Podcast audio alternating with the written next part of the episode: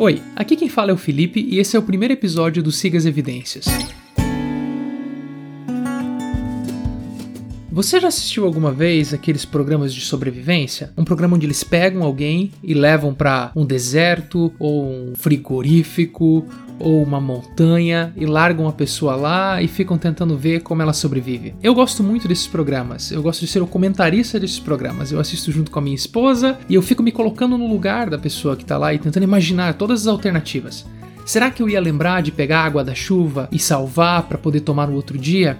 Será que eu ia lembrar de cobrir o meu corpo para manter o calor ou então de me molhar para baixar a temperatura do meu corpo porque o sol está muito quente? Será que seria tão óbvio para mim quanto é para o apresentador que está lá no momento?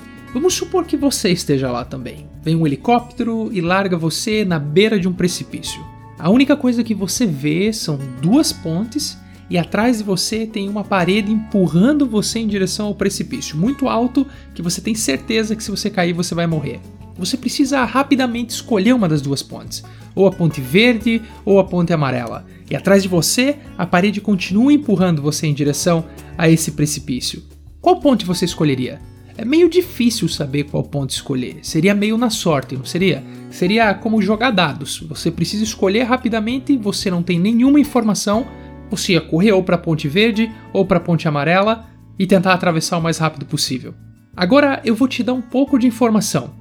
Digamos que você já tenha assistido esse programa. Ele passa toda semana como se fosse uma espécie de jogos vorazes. E você sabe que todos os participantes que pegaram a ponte verde foram empurrados até uma outra parede e morreram exprimidos. Imagine quão trágico e horrível deve ser esse programa que eu acabei de inventar.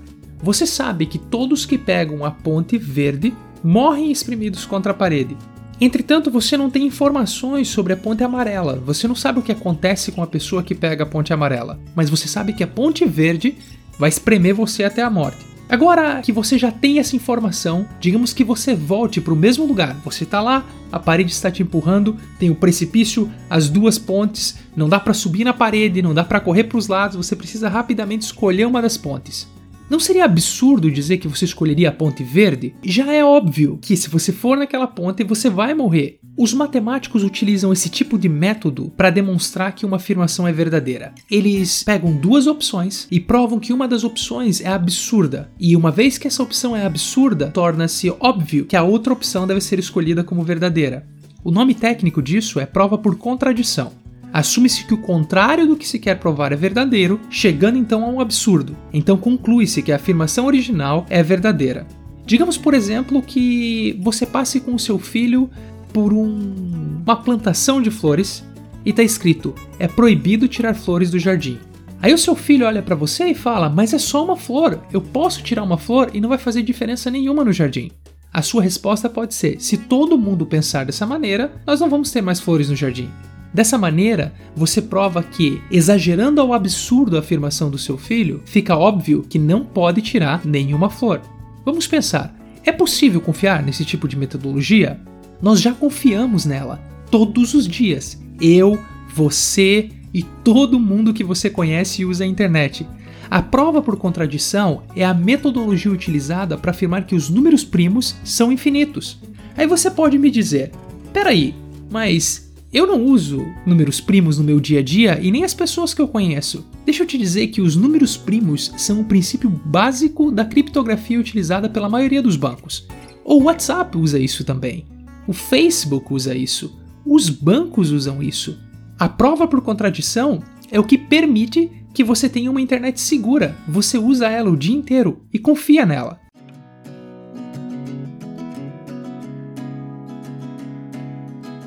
Agora vamos raciocinar em cima da seguinte afirmação: Deus não existe. Pois bem, se Deus não existe, qual a consequência disso? A maioria dos ateus gosta de dizer que eles não afirmam a não existência de Deus, que eles apenas não ligam se Deus existe ou não existe, que isso não faz a mínima diferença, que essa discussão é desnecessária. Então todos nós humanos, bem como todo o universo, estamos destinados à morte. Não existe nada além do fato que nós vamos morrer. Como é bem conhecido na ciência, o universo está expandindo desde o Big Bang. O futuro do universo é esfriar, perder o calor e, por consequência, a luz. toda a vida que nós conhecemos vai deixar de existir. Nós estamos em rota de colisão com a galáxia de Andrômeda. Nós vamos chocar contra ela. Todo o universo, tudo que você conhece, está destinado à extinção. Isso não é ficção científica. Está acontecendo agora mesmo. Ao menos que haja uma intervenção divina de um ser transcendente, todos nós vamos morrer. Eu, você, todas as pessoas que você conhece, todas as pessoas que ainda vão existir. E não só isso, mas todos nós vamos deixar de existir após a morte. O universo também deixará de existir. Enfim, não há esperança. É como se todos nós estivéssemos condenados à morte numa prisão. Não há o que esperar, não há para onde fugir. Essa é a realidade de um universo sem um ser transcendente, sem um Deus. Quando eu falo sobre um Deus, eu estou falando sobre um ser todo-poderoso que criou e desenhou tudo e que oferece a possibilidade de vida eterna. Se não existe um ser assim, então estamos todos condenados. Qual a consequência desse raciocínio? Qual a consequência de não existir um ser desse e estarmos todos condenados?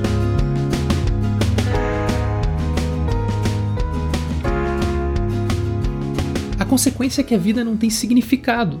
A nossa vida é completamente sem valor, ela é completamente sem propósito. Se nós tiramos Deus da equação e olhamos para a vida de um ponto de vista ateu, isso é, sem Deus, todos nós vamos morrer.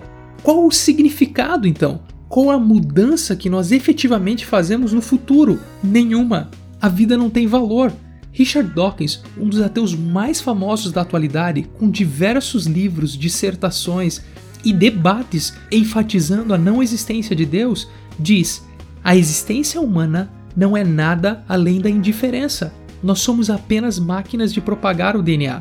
Uma vez que nós somos apenas máquinas e resultados da sorte, a nossa vida também não tem propósito. A nossa vida e a vida de um mosquito é a mesma coisa. Se o darwinismo é a única opção que nós temos, a nossa vida não tem propósito, ela não tem significado, não há moral, não há diferença entre humanos e animais, não há vida após a morte. Agora, você quer me dizer que realmente não importa se Deus existe ou se ele não existe?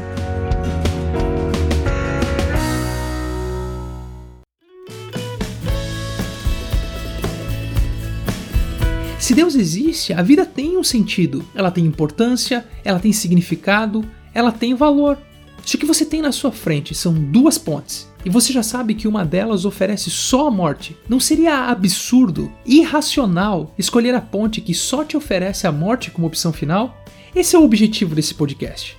Como um bom detetive, como um bom cientista, a ciência deve seguir as evidências.